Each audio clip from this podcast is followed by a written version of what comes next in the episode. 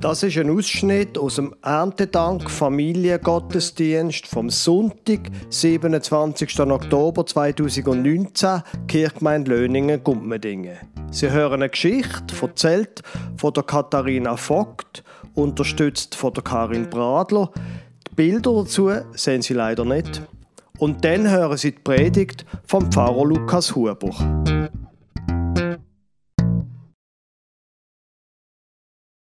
Wie jeden Freitagvormittag beginnt das Markttreiben bereits um kurz nach sieben.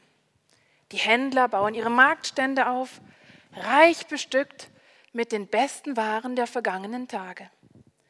Die Luft ist bereits abgekühlt. Die ersten Sonnenstrahlen lassen kleine Wassertropfen auf dem Gemüse- und dem Obstangebot sichtbar werden. Beim Ausatmen bildet sich feiner Nebel. Einige Verkäuferinnen tragen bereits Fingerhandschuhe. Es ist deutlich zu spüren, der Herbst ist da. Auf dem Marktplatz drängen sich nun die Hausfrauen, Dienstmädchen, Bäuerinnen und Köchinnen um die Verkaufsstände. Die Gärtnersfrauen preisen mit schriller Stimme ihr Grünzeug an. Die Obsthändler rufen in einem fort. Kauft Sie Boskopföpfel und frische feine Beeren. Der Fischverkäufer wollte seine gesalzenen Heringe anbringen und der Würstelmann seine heißen Servela. Hier ruft einer. Surchrot, fein Surchrot. Dort ruft einer. Wassermelone, Kürbis, bitte sehr. Wassermelone, Kürbis.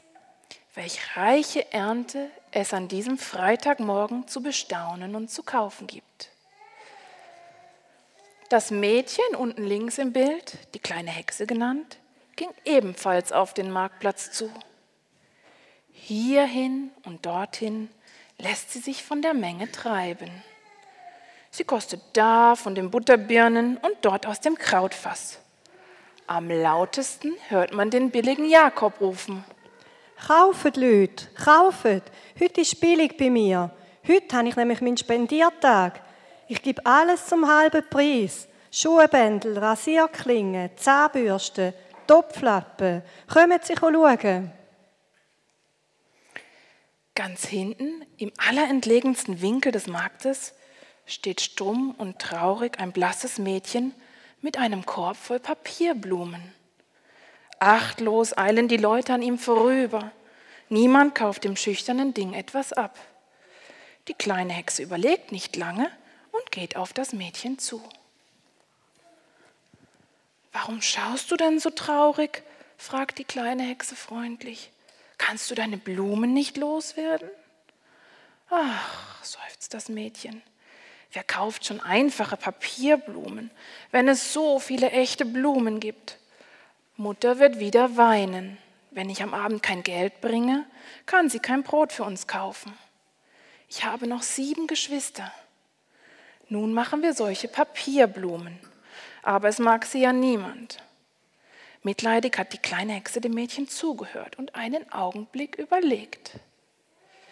Dann, nach einer kurzen Weile, sagt sie, ich kann nicht verstehen, weshalb die Leute die Blumen nicht abkaufen. Sie duften doch. Riechst du es nicht? Duften? Wie sollen Papierblumen duften können? Die Papierblumen duften wirklich. Das merkte nicht nur die kleine Verkäuferin. Überall auf dem Marktplatz beginnen die Leute zu schnuppern. Hm, was schmeckt denn da so fein? fragen die Ersten untereinander. Nicht möglich. Papierblumen? Hm, gibt es die etwa da zum Kaufen? Da muss ich mir unbedingt ein paar mitnehmen. Alles, was Nasen und Beine hat, eilt dem Winkel zu, wo das Mädchen steht. Die Hausfrauen kommen gelaufen, die Dienstmädchen kommen, die Bauersfrauen, die Köchinnen, alle. Das Mädchen verkauft, verkauft, verkauft. Aber die Blumen im Körbchen, die gehen nicht aus. Sie reichen für alle Leute, die kaufen wollen, sogar für den billigen Jakob. Wie kann das nur sein, dass die Blumen nie leer werden?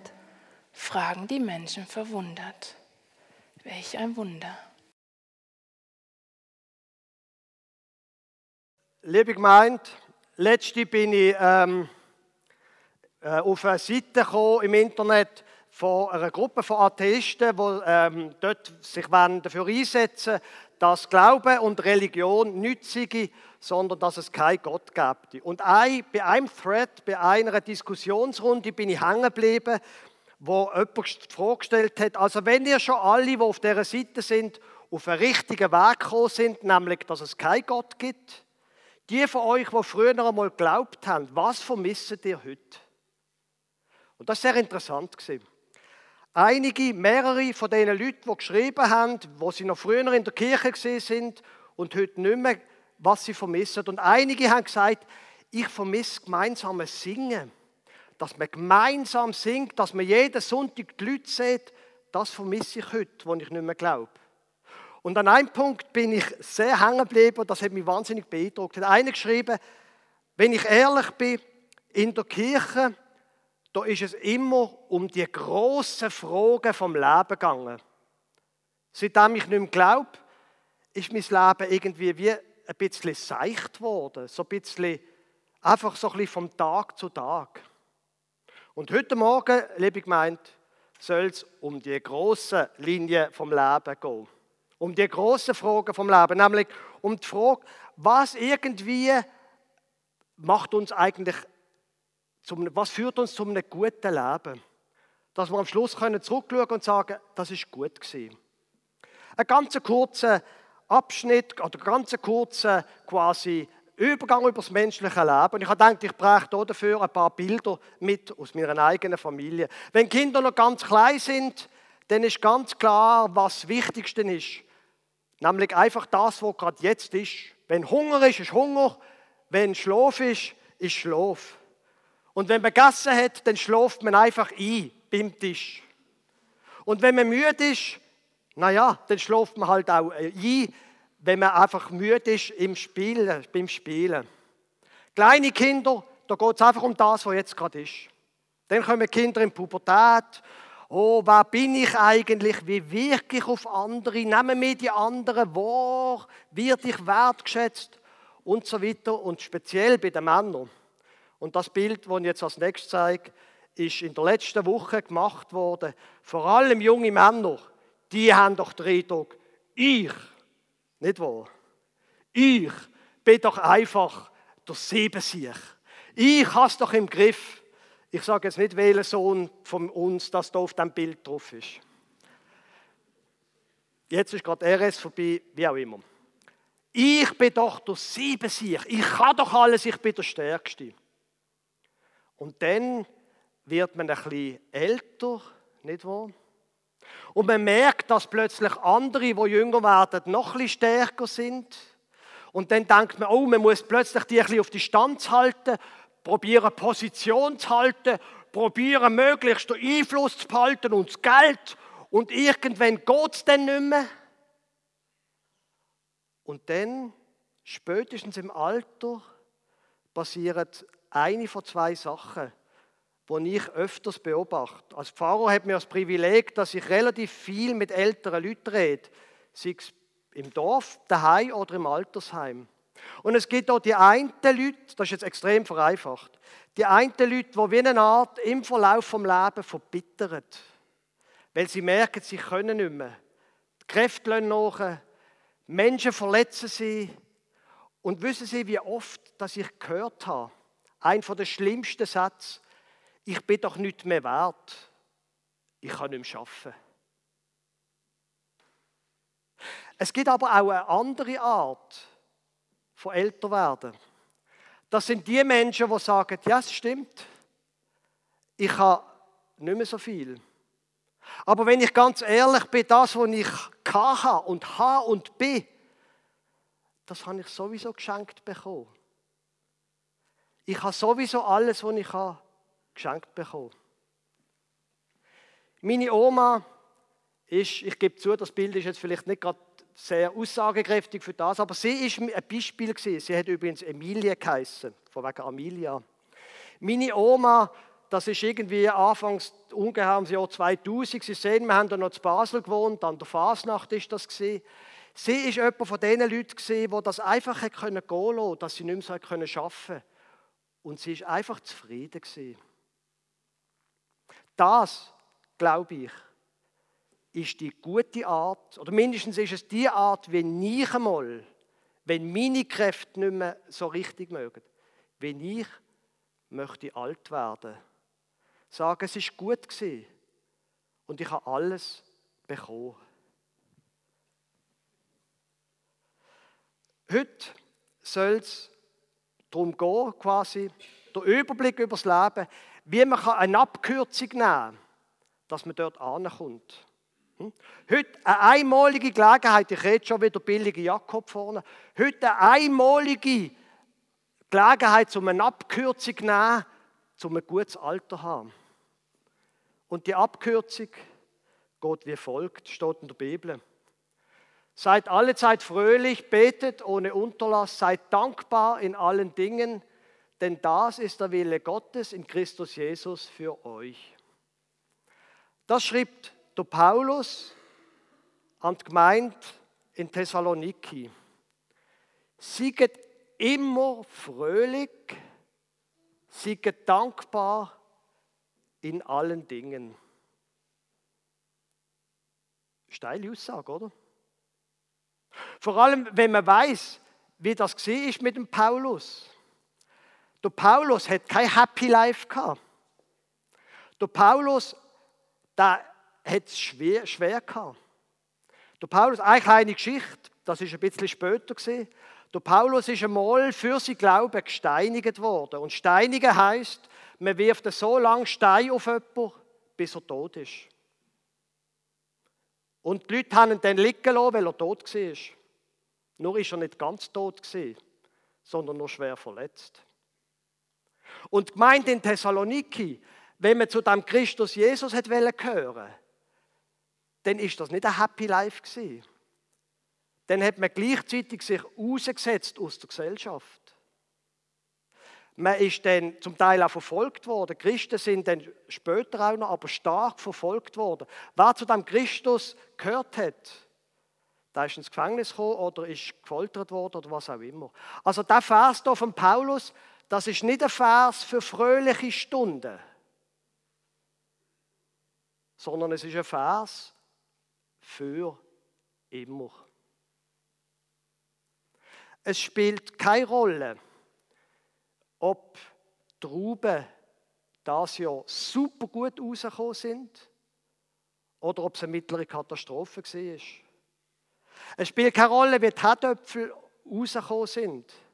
Es spielt keine Rolle, sagt der Paulus, wenn ich auch einmal eine Stelle verliere. Oder was auch immer. Seid immer fröhlich, dankbar in allen Dingen. Jetzt denke ich, muss man hier eine kleine Einschränkung machen. Ich tue jetzt hier predigen. Ich rede nicht mit jemandem Persönlichem, wo gerade jemand Nachs verloren hat. Wissen Sie, wie ich meine? Also kommen Sie nicht mit dem Vers, wenn jemand gerade eine richtige Katastrophe im Leben erlebt hat. Das ist eine allgemeine Aussage und ich tue jetzt im Allgemeinen predigen. Es geht ums ganze Leben. Aber die Aussage von Paulus, die bleibt. Lehr dankbar sein in allen Dingen. Und haben Sie gemerkt, was es nicht heißt? Es heißt nicht für alle Dinge. Es gibt Sachen, da wäre es ziemlich dumm, wenn wir dankbar wären dafür. Aber in allem Dankbarkeit lehren, das ist der Weg, wie man am Schluss vom Leben gut zurückschauen kann. Dankbarkeit lehren. Jetzt ist natürlich die Frage, wie kommt man denn dort an? Und warum soll man das machen? Warum soll das einem etwas bringen? Und ich glaube, die Geschichte, die wir vorher gehört haben, die kann ein bisschen helfen beim Verstehen von dem.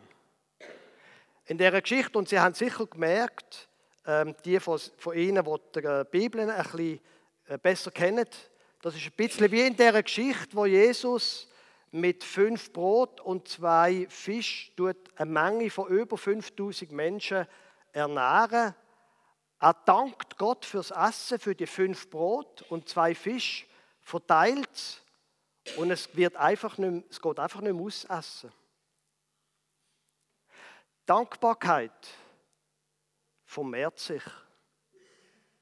Dankbarkeit macht viel. Bitterkeit macht eng und wenig.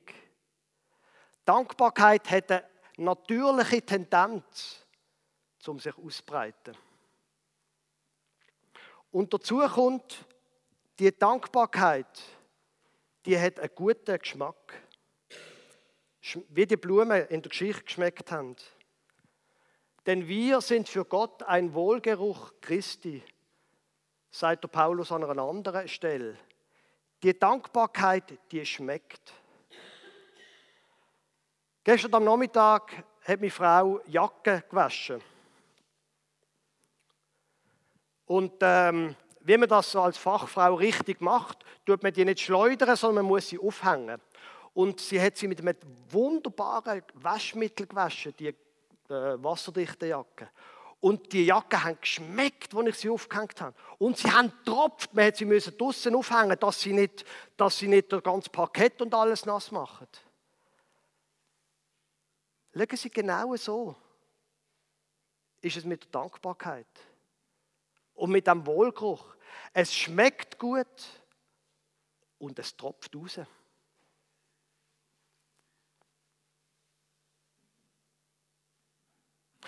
Und das, noch etwas Letztes.